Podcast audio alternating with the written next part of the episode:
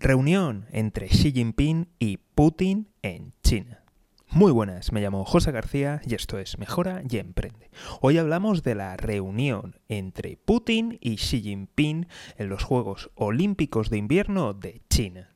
Y es que veréis, esta reunión ha coincidido con el estallido de las tensiones entre Rusia y Ucrania, además de entre Estados Unidos y el resto de miembros de la OTAN si eres una persona habituada a este tipo de cumbres entre China y Rusia, habrás escuchado muy bonitas palabras, poesías y cosas fantásticas que se cuentan, pero en realidad lo que ha estado trascendiendo, lo que ha ocurrido de fondo, realmente son anuncios económicos, se están preparando para las posibles sanciones, como evadirlas. De hecho, China ha comprado petróleo directamente a Irán, saltándose toda las restricciones que ha puesto Estados Unidos y desafiando sus sanciones internacionales. Como te puedes imaginar, no han sancionado a China. Así que China está practicando la diplomacia, está probando las fuerzas de Estados Unidos y va comprobando si realmente se atreverá a sancionar Estados Unidos a China directamente o no.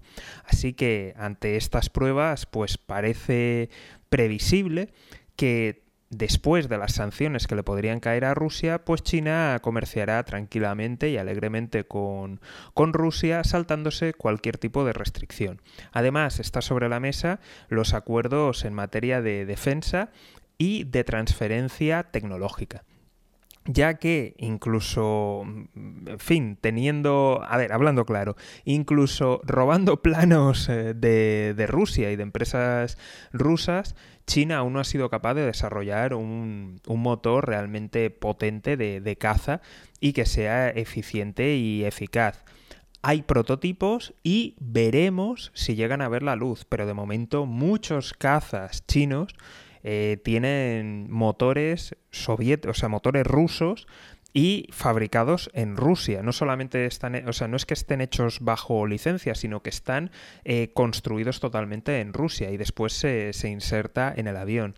Así que, evidentemente, China aún tiene un gap tecnológico que Rusia le puede ayudar mucho. Además de las inversiones en, en materia gasística y también de, petróleo que podrían proveer a, China pues de, unas materias primas mucho más baratas, ya que en la actualidad eh, traen mucho gas licuado que es mucho más caro. Así que ese gas barato ruso que, que estamos disfrutando aquí en Europa se podría ir para allá.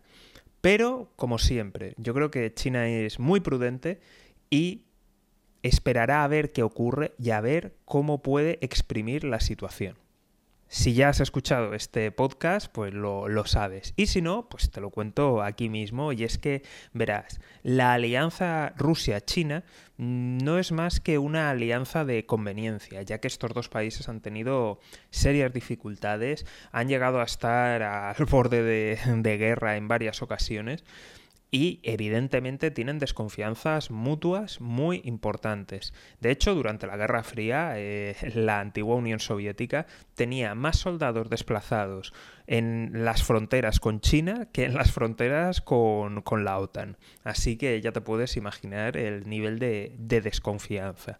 Y además, toda esta situación viene básicamente por las sanciones de, de Estados Unidos, que al final ha empujado a estos dos eh, a estas dos potencias regionales a, colaborar entre ellas y a intentar hacer frente, frente común contra Estados Unidos. Pero, como te puedes imaginar, veremos qué ocurre cuando China ya no necesite a Rusia. Así que, en fin, estas estos dos regímenes están entre ellos apoyando, pero evidentemente con desconfianza mutua. Además, hay otro tema muy importante, y es que Rusia es un proveedor estratégico clave de armas a la India. Y la India pues ha tenido varias guerras con China y además tienen disputas territoriales. Con lo cual eso también está sobre la mesa.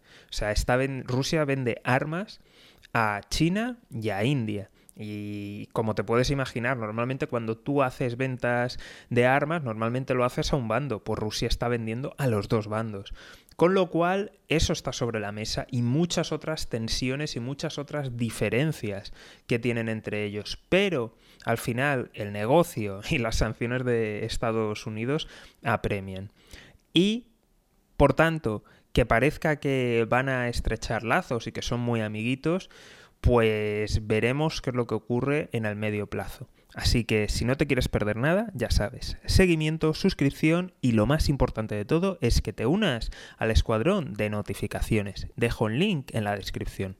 Nos vemos aquí en Mejora y Emprende. Un saludo y toda la suerte del mundo.